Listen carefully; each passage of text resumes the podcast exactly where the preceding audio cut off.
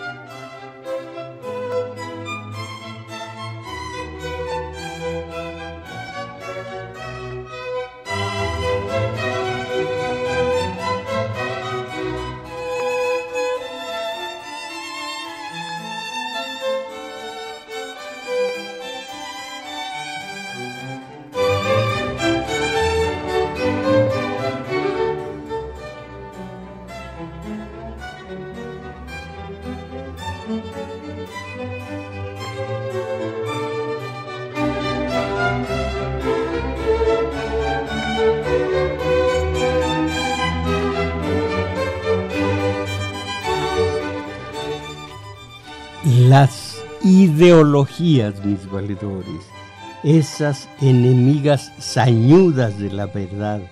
Y aquí la aclaración de los estudiosos sobre el tema, eh, con comillas, puede ser la ideología, puede ser un término neutro que se refiere al conjunto de ideas y opiniones de alguien, hasta allí pero son contrarias a la verdad todas las ideologías de esencia política, social, religiosa, psicológica y demás.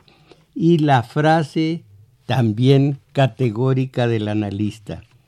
Existe multitud de ideologías, pero en, en una sociedad la ideología predominante es la del poder y en México, digo yo, es la de los empresarios. Es así como viene a resultar que las ideologías de las masas es la misma de su enemigo histórico o de sus enemigos históricos, que le imponen desde los medios, entre comillas, que son de propiedad de los propios empresarios, que se las imponen sañudamente, y de las extranjeras también. Fíjense ustedes si no es cierto. Radio, todo se, se oye música en inglés. Música precisamente cine. Ah, caray, ¿cómo les fue con el Oscar? Eh, eh, ¿Supo usted el resultado del Oscar? No, maestro. Bueno, fue un alboroto que eh, aquí en México somos gringos de segunda. el cine, dirigentes políticos allá en Estados Unidos. Voy a leerles parte de lo que hoy aparece en un diario escrito por un académico de la UNAM. Eh, ahora lo escribo. Y al final dice que, que las mm, autoridades mexicanas pues son regañadas por los Estados Unidos. Y el, el título del artículo que aparece hoy de este académico Estados Unidos, democracia en crisis, y ahora me voy a referir a eso. Entonces, ¿en qué íbamos? En dirigentes políticos y demás. Eh, viene a resultar que México es un, una estrellita más en la bandera de los Estados Unidos. Ya puro Estados Unidos, pura subcultura, no cultura, que esa es maravillosa, como la de todos los países. Todos los países tienen una cultura y un folclore espléndidos, pero solamente se usa aquí no la cultura, la lectura, la poesía, la pintura de Estados Unidos, no, sino la subcultura que nos acarrean los intereses de los empresarios del capitalismo por medio de su de sus ah, ah, de sus recursos de manipulación de aturdidos ya sea la radio, ya sea, ya la saben, en la prensa escrita, pero sobre todo la televisión. Y, y esos voceros de los, de los eh, intereses de los grandes capitales de aquí del exterior, esos voceros muy bien graneados, muy bien pagados, eh, dan a ustedes unas noticias totalmente eh, distorsionadas. Y el mediocre y el aturdido dicen, no, pues yo veo esas noticias para estar bien informado. Ah, México, ah, México, qué mal estamos. Bueno, eh, todo esto viene a resultar que México, que acabo de decir, es una estrella más de la bandera de Estados Unidos, sin más. A México, Puerto Rico de tercera, a este país.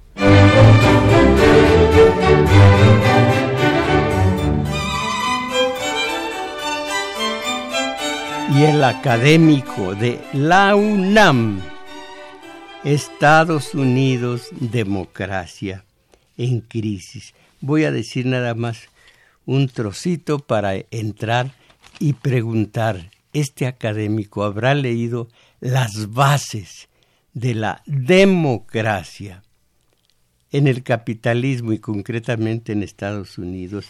Eh, dice, saben ustedes que temporalmente voy a usar lentes mientras se me empareja la visión de los dos ojos, uno me lo operaron. En mi... A ver, a ver, a ver. Eh, hice una pregunta, dice él. El ascenso de Sanders plantea una disyuntiva.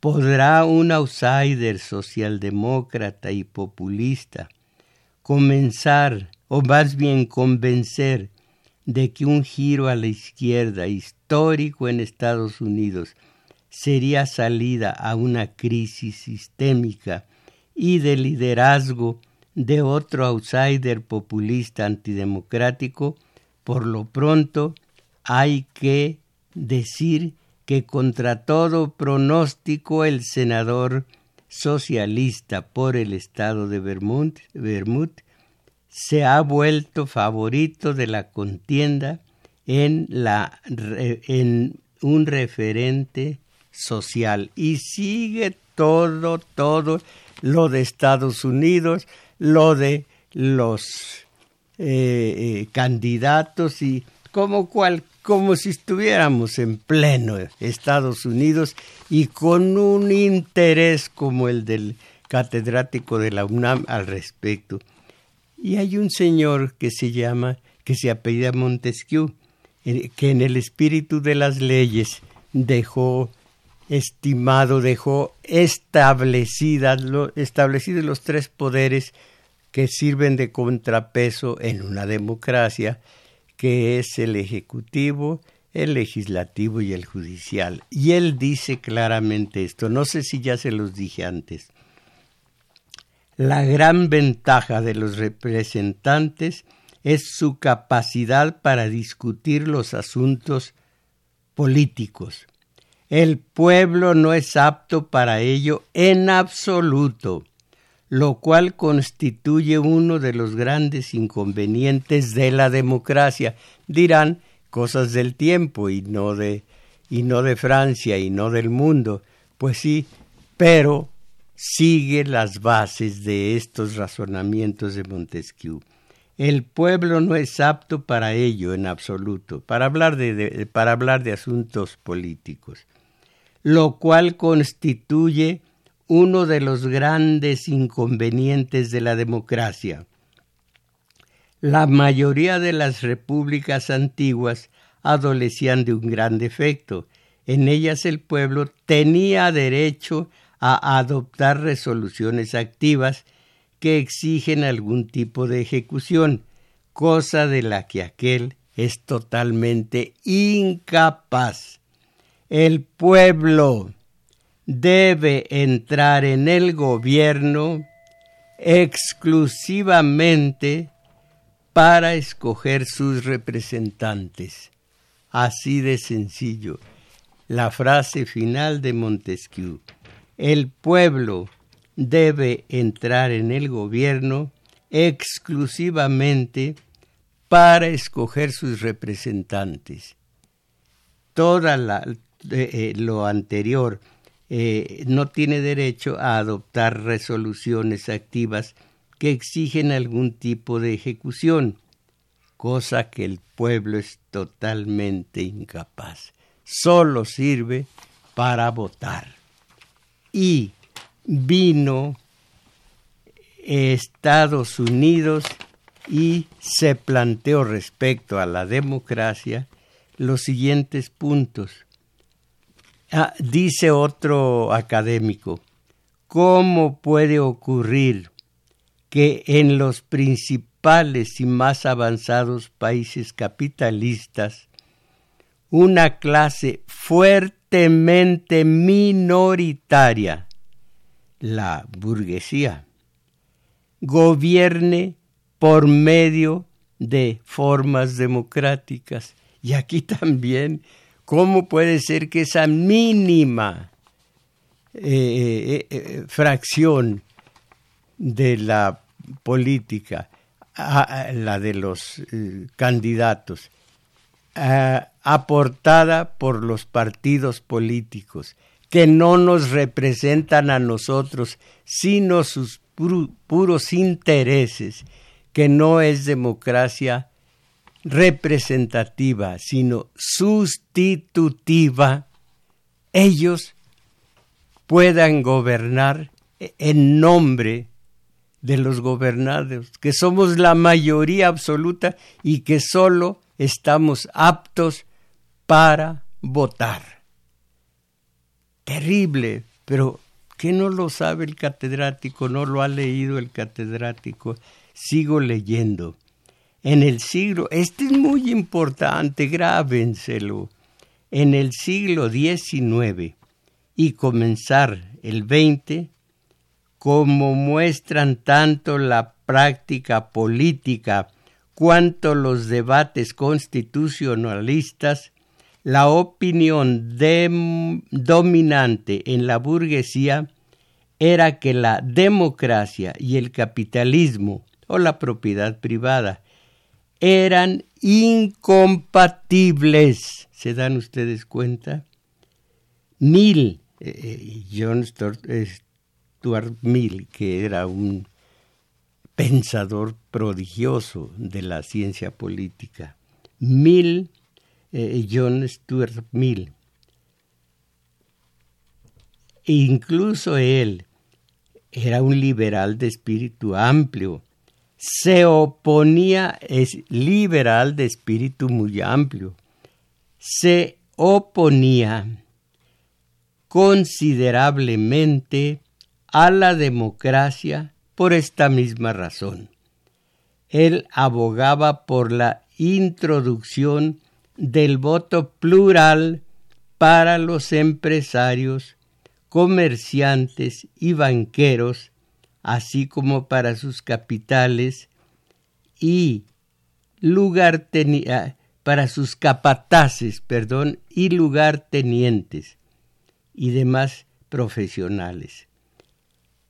Profesionales para evitar así la legislación de clase del proletariado, así se decía, ese era el lenguaje de aquel entonces. El proletariado sigue siéndolo, pero ahora está muy borroso el título y el proletariado ya ni cuenta se da de su situación porque está embobado con los shows extranjeros.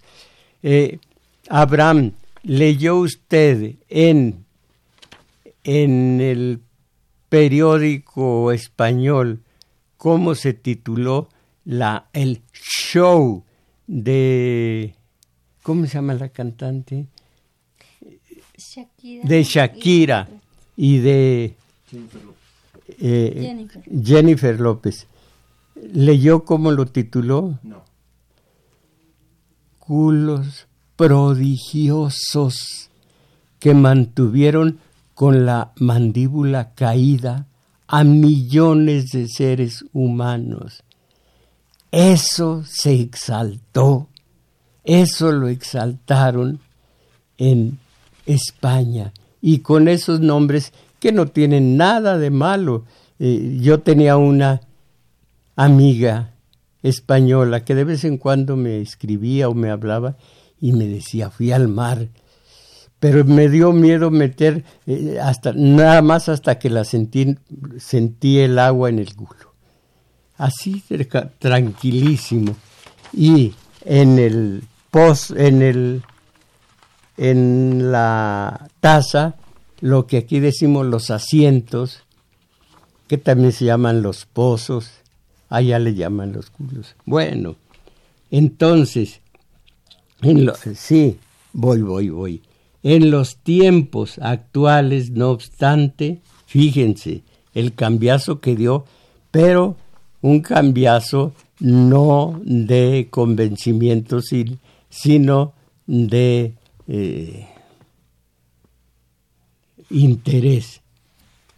En los tiempos actuales, no obstante, los ideólogos burgueses han mantenido que sólo el capitalismo es compatible con la democracia. ¿Qué ha ocurrido? ¿Es esto una racionalización post aquí dice post hoc de un accidente histórico? ustedes saben lo que es la racionalización que aquí hemos, hemos comentado. Eh, a mí me parece un tema interesantísimo.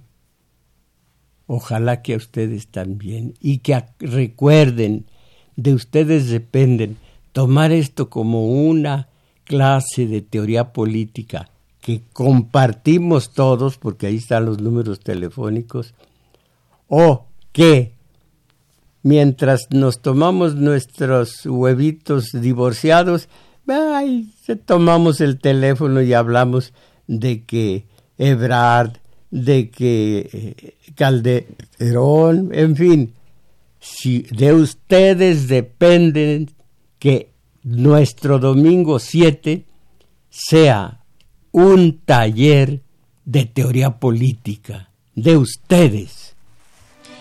Y estos son los números telefónicos para que ustedes hablen y aquí le vamos a dar lectura a sus mensajes y ya nos están auxiliando en los teléfonos como cada domingo. Eh, Daniel Cruz en los teléfonos y Abraham Velázquez en la parte técnica de la transmisión por internet en vivo. Y los números telefónicos para el área metropolitana es 55 36 89 89 y resto de la República 850 52 6 88.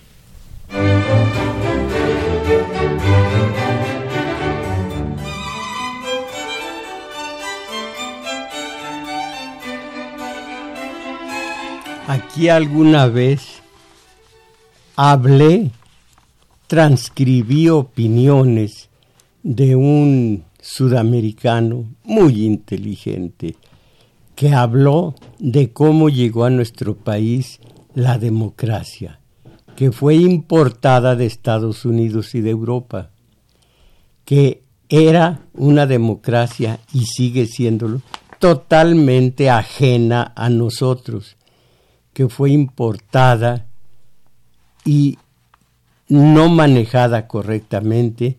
Y otra cosa, que al principio debió haber sido democracia social, en donde se privilegiaran las eh, mejoras para el pueblo, para la población, para las masas. Y después se siguiera con la, si se podía democracia directa, con algunas figuras en la, en la Constitución, y si no, pues una democracia simplemente eh, eh, representativa, pero que nos representara, no nos sustituya.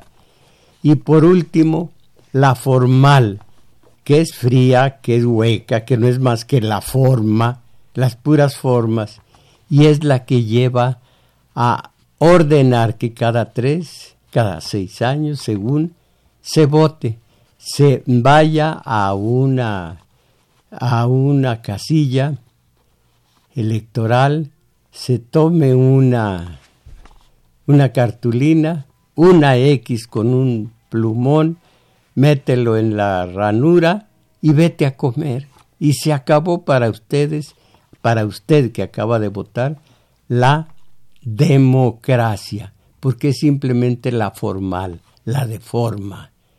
Pero dije ayer en el en la teoría política, en el taller de teoría política, y algunos de mis alumnos ojalá que se, se comuniquen para que vean lo que creo que fue muy interesante.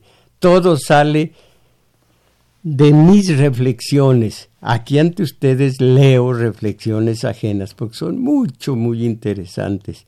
Pero yo durante la semana me pongo a pensar, bueno, ¿y esto? Y fue de un libro que tiene dos grandes secciones, una de un ejecutor y otra de un ejecutado, una de una imposición que tiene siervos, vasallos, esclavos, otra que tiene hermanos, una que tiene cinco motivos para la pena de muerte. Una de ellas que se trabaje en sábado. Las adúlteras hasta el peso que deben tener las piedras. Que no muera de inmediato la adúltera ni, ni, ni se prolongue la pedrea. Otro que le dice el protagonista a una mujer que están por eh, matar a pedradas. Nadie te arrojó la primera piedra, nadie fue, se creyó digno, ya se fueron.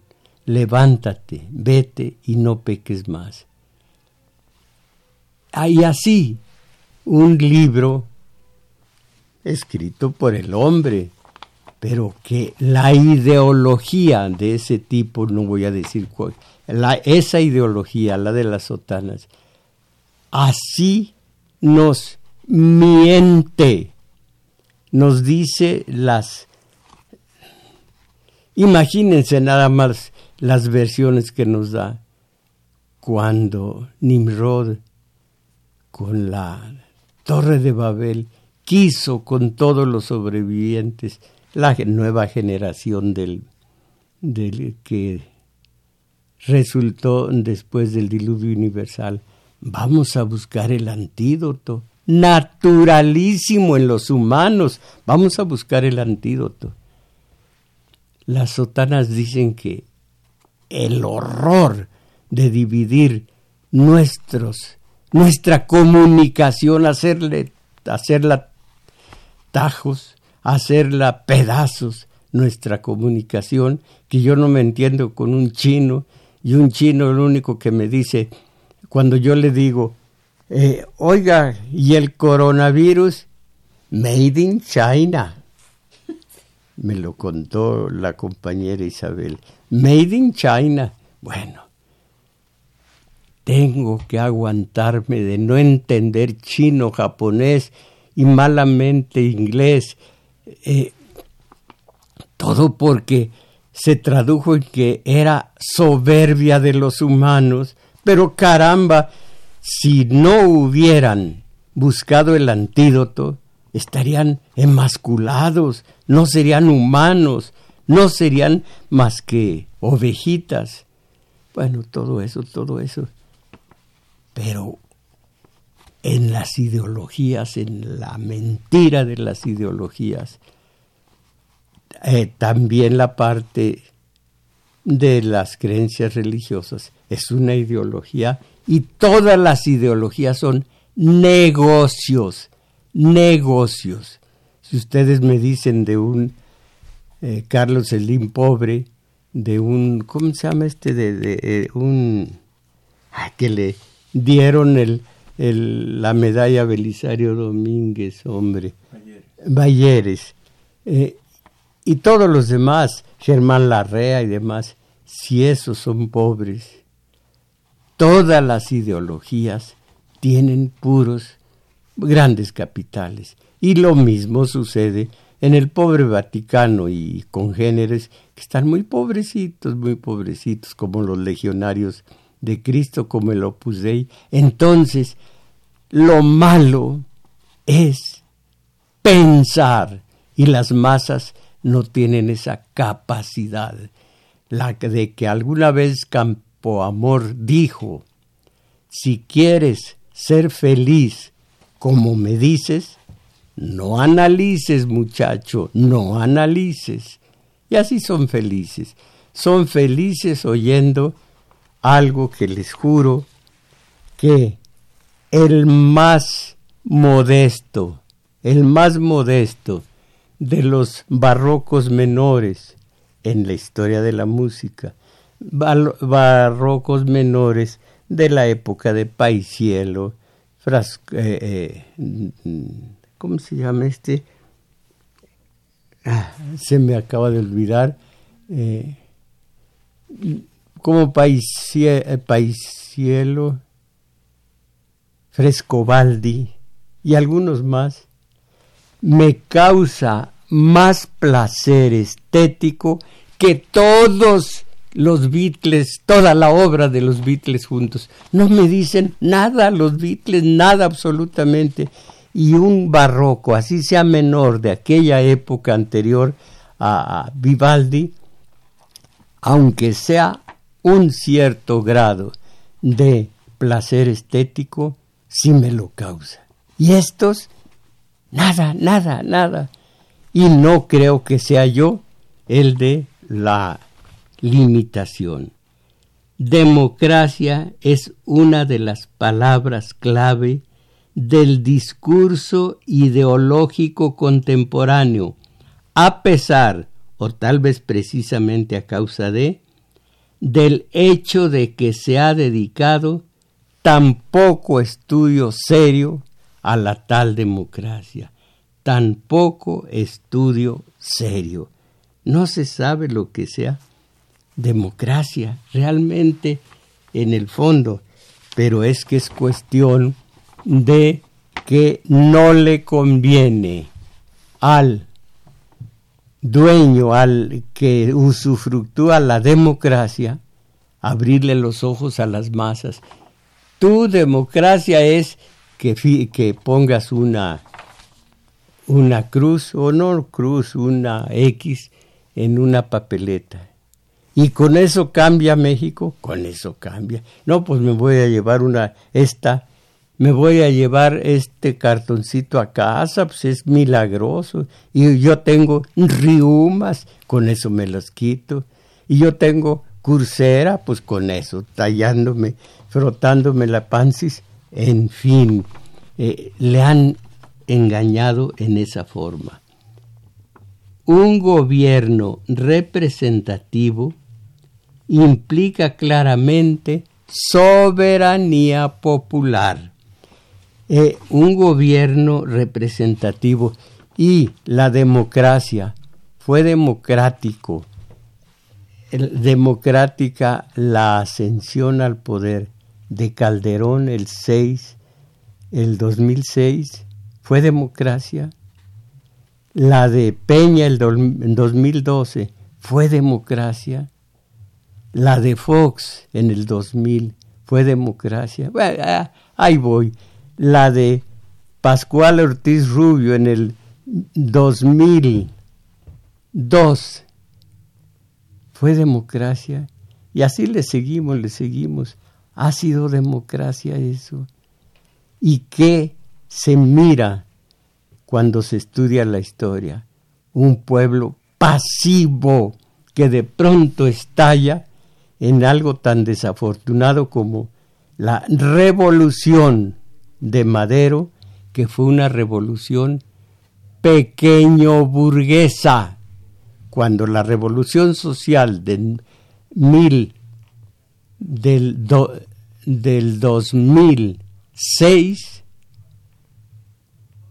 era la de Flores Magón para los campesinos, revolución para beneficio de los campesinos, de los obreros, de las amas de casa, de los estudiantes de México y no del grupito que ahora impone las ideologías que nos está haciendo gringos de segunda. ¿Saben ustedes lo que es estar perdiendo la identidad? ¿Saben ustedes que de 192 naciones que se agrupan en la ONU se está utilizando una el folclore de una nación, no la de México, aquí en México no la de México, la de Estados Unidos. Pura eh, eh, sonsonete en inglés, porque son sonetes infames en inglés, en inglés. Así nos están convirtiendo eh, en algo echado a perder. Ya no mexicanos, pero tampoco gringos. ¿Qué carambas somos? ¿Qué somos? A fin de cuentas, cuando yo me muera, mis nietos ¿Cuáles nietos? No seas hablador. No tengo nietos. Mis nietos, porque se oye bonito, ¿qué van a hacer? ¿Qué va a hacer eh, Tristán? Pues mediocres.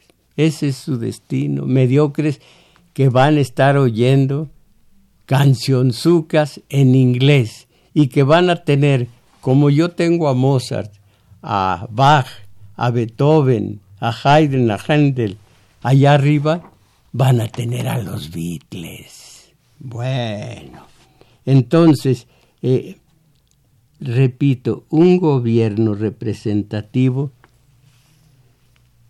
implica claramente soberanía popular, representativo. Es una forma de anular nuestra libertad, mi libertad está en manos de mi representante popular. Y no me pregunten quién es. Yo antes tenía de representante popular muy cerca de mi corazón a la corcholata. Pues ahora no tengo a nadie. O digo, sí tengo, pero quién sabe quién será. Cuando hablamos de voto libre, por supuesto nos referimos tan solo a las normas apoyadas por la fuerza de la ley y no a la injerencia del aparato de Estado en el proceso electoral y al derecho a presentar, oigan esto, al derecho a presentar candidatos de cualquier ideología y a votar por el que se prefiera. Ah, qué bien. ¿Cuál candidato han, han aportado las masas? Ahora tenemos siete, siete partidos políticos que chupan muchísimo dinero.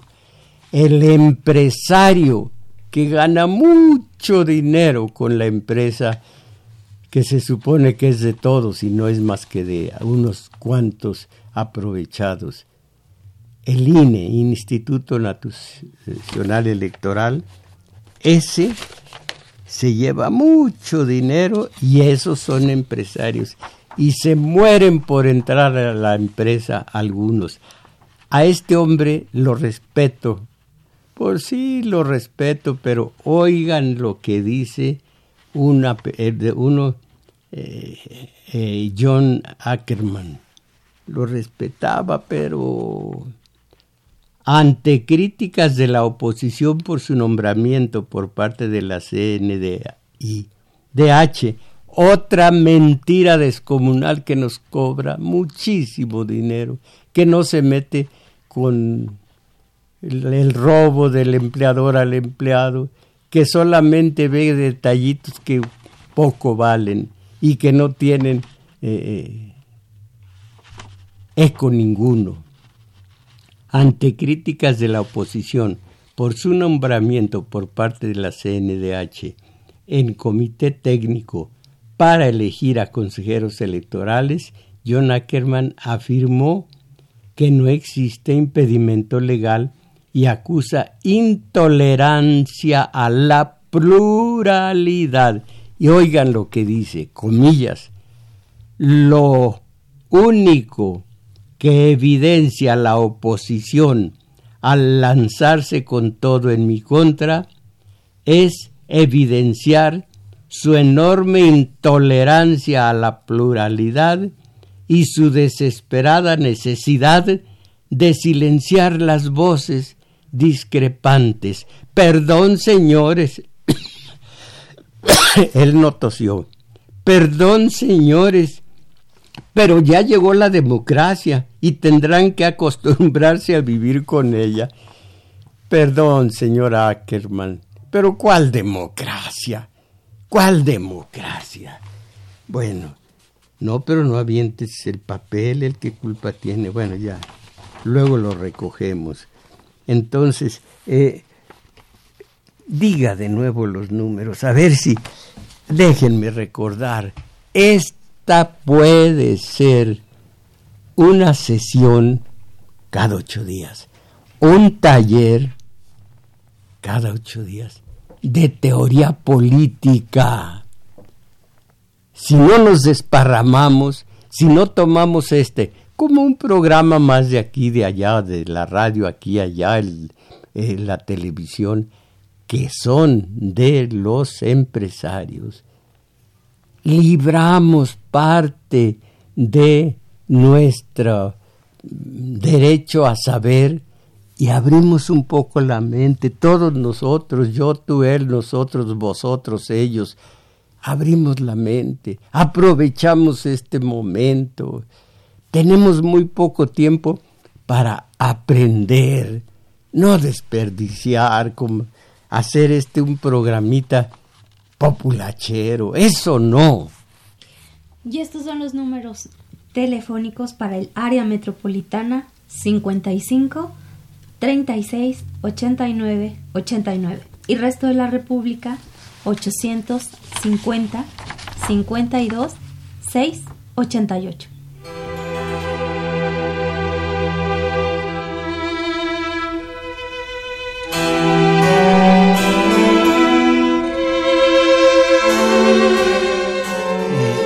Uno de los empresarios que pues que se lleva mucho dinero de su empresa, su empresa, es Lorenzo Córdoba, aquel, no sé si se acuerdan, que dejó y befó a un indígena que lo increpó por teléfono.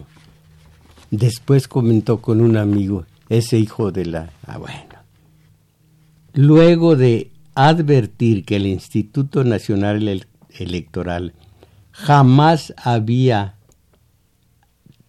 enfrentado un, un clima tan hostil en su contra como ahora, su presidente Lorenzo Córdoba lanzó y llamó a... ¿A quién? ¿A quién? En llamó en defensa de la institución, estoy brincando párrafos, llamó en defensa de la institución y dijo estos son momentos muy complicados para la institución. He tenido el privilegio de estar tres ocasiones aquí, vivir esta etapa y otras más, no menores de la institución, y no, no han sido tan fáciles. Querías con ese sueldo que fueran más fáciles y con esas buscas que fueran todavía más fáciles, no han sido tan fáciles, pero muy probablemente nunca hayamos enfrentado un ambiente tan adverso, tan hostil contra el instituto como el que hoy tenemos. Un momento. Aquí hay una trampa verbal que los aturdidos aceptan y caen en ello.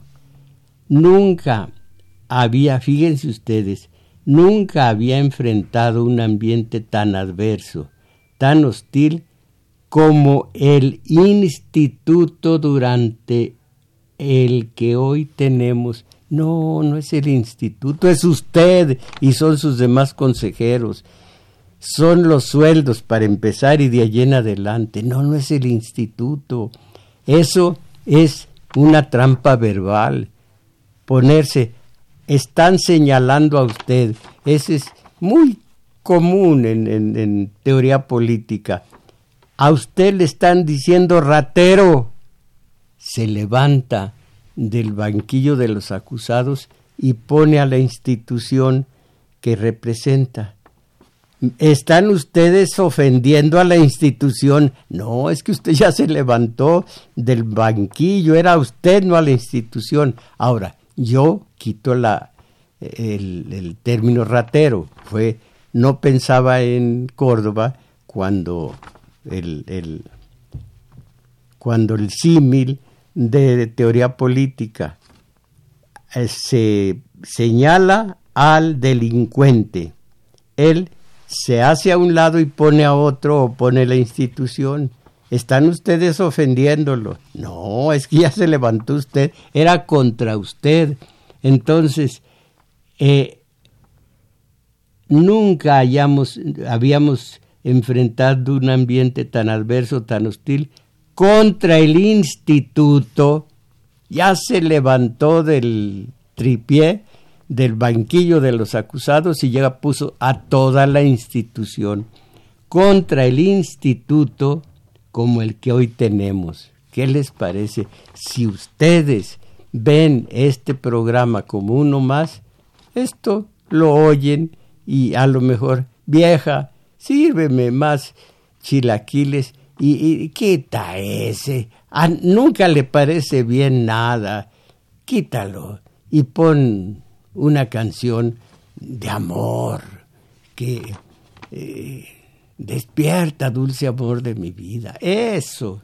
Bueno, entonces, eh, no, que esto sea enseñanza para mí, para todos ustedes. Lo único que les quiero pedir es que, es que cerremos filas en torno a la defensa de la institución. No es la institución, compadre, eres tú. En defensa de la institución y de mis salarios y los de usted. Ah, no, no, no, no, eso no lo dice. Y cerremos filas en torno a la misión histórica de esta institución de cara a lo que viene, las elecciones del año 21, que sean una vez más como suele ocurrir las mejores elecciones que hemos organizado. Como suele ocurrir, allí sí lo dijo bien, no siempre ocurre, pero suele ocurrir. Bueno, y ahí sigue, ahí sigue. Esta, la segunda cosa que les digo, la primera, las garantías de voto libre que hemos logrado en todo el país. Voto libre. Ah, sí, fue voto libre con Peña, fue voto libre con Calderón. Ah, quien haya leído a, es, a Edgardo Buscaglia sabrá todos los trastupijes que llevaron a Peña al poder. Entre otros, ¿cómo se llama esa cajita que se ve en una pantalla de plasma, si es que así se llaman? ¿Cómo se llaman los dueños? Que son algo como leones, tigres, ¿cómo se llama? No sabe. ¿Cómo se llama eh, la empresa de esas televisiones? Eh, que tiene leones o tigres. Dígalo, aunque se equivoque, pues rectificamos, dígalo. Eh, ¿Cómo se llama la empresa? Televisa. Claro, Televisa, pues ya más. Eh, ah, ah. El resto, el resto, piénsenlo. Ahora la segunda, una segunda, ¿dónde diablos está? Ah, fíjense en esto. Técnicas que, que haya ah, conductoras de dicha pareja.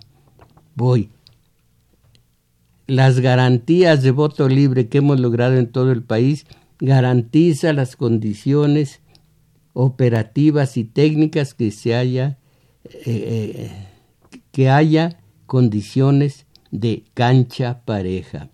La segunda, se los digo sin medias tintas, es cuidar el instituto y cuidar a su gente. Su gente son ellos.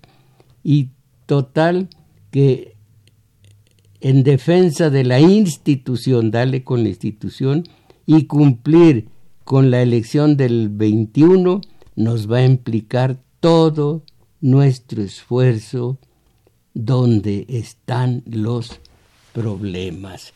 Son las ideologías eh, que son una, un embuste. Ahora, ahora comienzo con las ideologías. Les debo bueno, voy a terminar con la ideología deportiva terrible. Uno de los de los fanáticos del club que perdió hoy, ayer con Necaxa, lo acabo de leer. Oigan esto, tal cual. Si no creemos en esto, yo no sé en qué carajos creemos si no nos levantamos con la ilusión del milagro, entonces a qué madres nos levantamos el próximo sábado para ver el partido. Porque irle a la América cuando todo va bien es muy fácil. Ponerse la camiseta de Oribe cuando mete muchos goles lo hace cualquiera.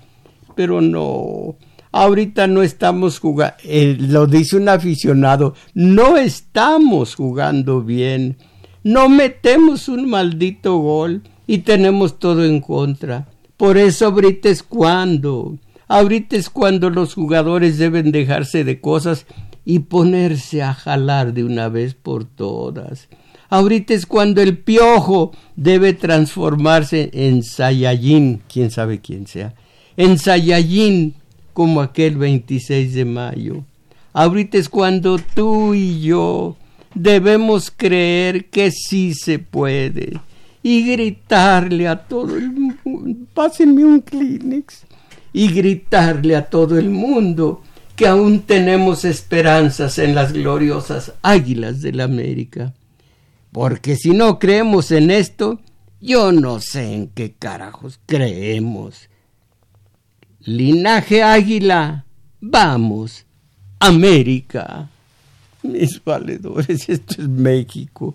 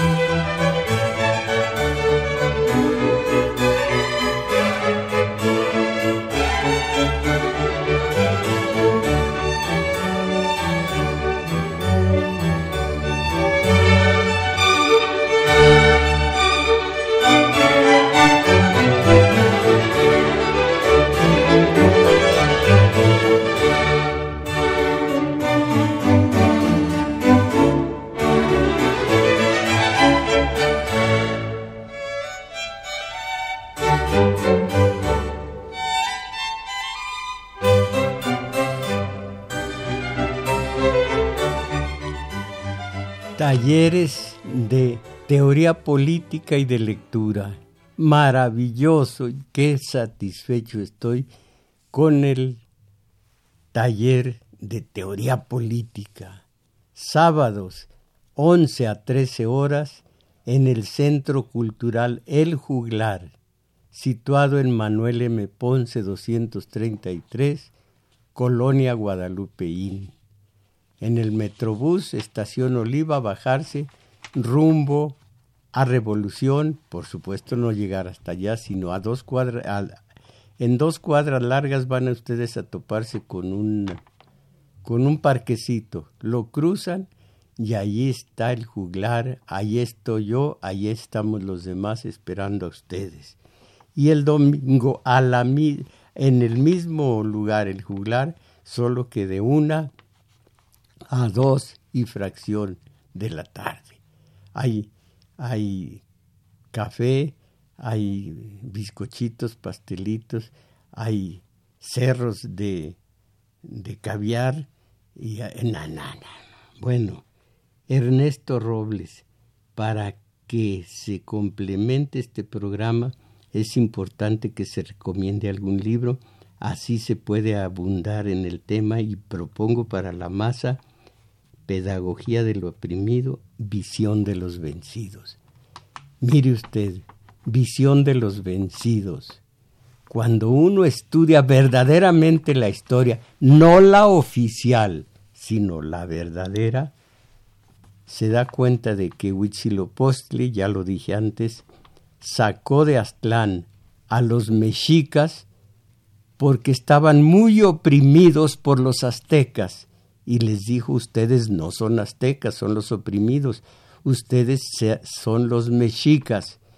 Y cuando el gran apuro que tenían que librarse de Azcapotzalco, del señor de Azcapotzalco, Tezosomoc, les dijo, griten México. Y dijeron México y con eso se volvieron leones de melena negra.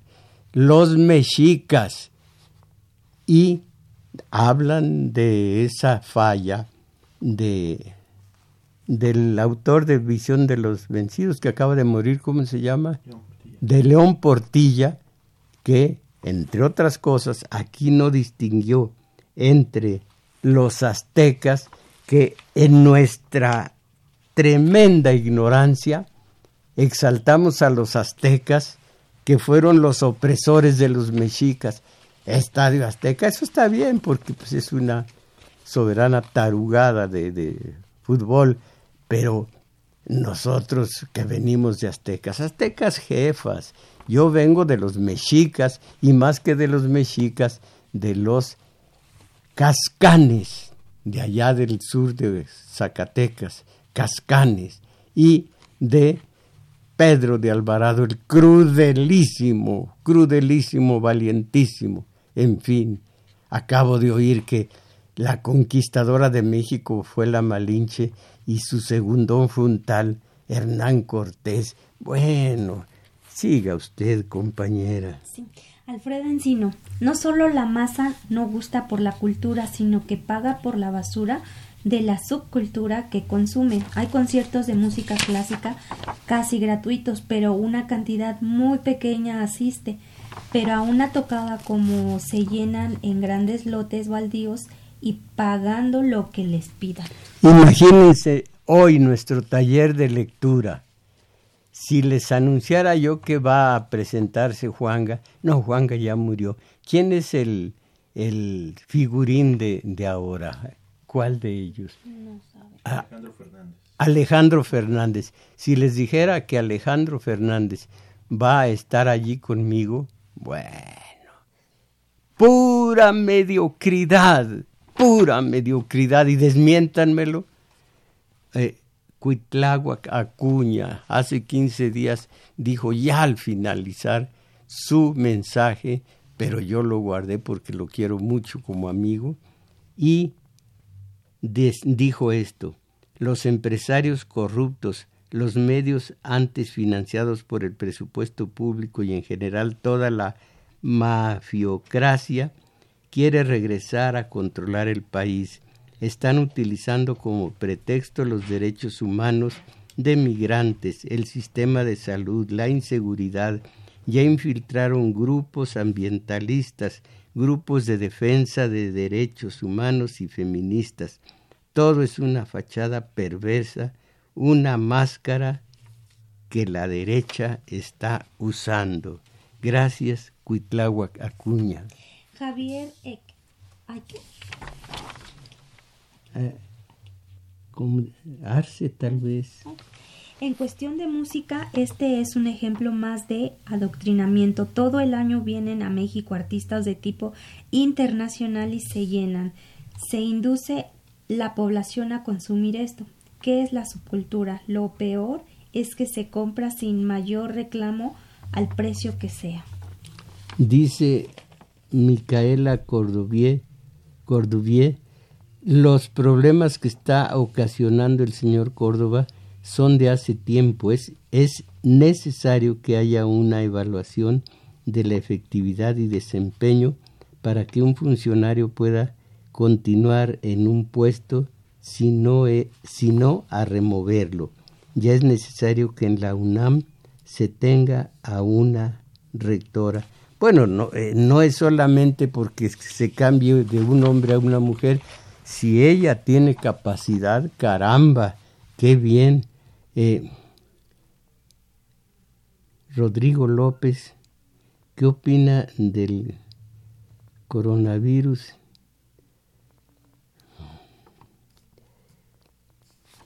Me saluda y toda la cosa, pero el programa no es de coronavirus, caramba. Eh, Emma Sandoval, maestro, me interesa la teoría política, pero trabajo en sábados. ¿Cómo puedo tener acceso a la información? Eh, eh, díganos cómo. Mm. se, puede entrar al canal Tomás Mojarro Oficial desde la página de YouTube ya lo escucharon, ¿lo puede usted repetir por si eh, Abraham lo dijo quedito? Claro ah. que sí, maestro. Que pueden entrar ustedes a la página de YouTube de Tomás Mojarro Oficial y ahí van a encontrar todos los videos y también la transmisión en vivo, ¿verdad? Ah, está bien esto, Raúl Ángeles. Puede hablar sobre la ideología de George Orwell en su libro La rebelión de la granja, precioso libro, cortito, muy cortito, ya, ya me dicen que ya hagas, perdón, qué vulgar soy, qué vulgar, merecía estar en el INE. Bueno, entonces eh, fue todo por hoy. Y agradecemos su valimiento a Crescencio Suárez en los controles, Arturo Flores en metadatos y a Juan Carlos Osornio en continuidad y en los teléfonos nos auxilió Daniel Cruz que también grabó este video que ustedes pueden ver en la semana y en el área técnica de internet grabó eh, Abraham Velázquez.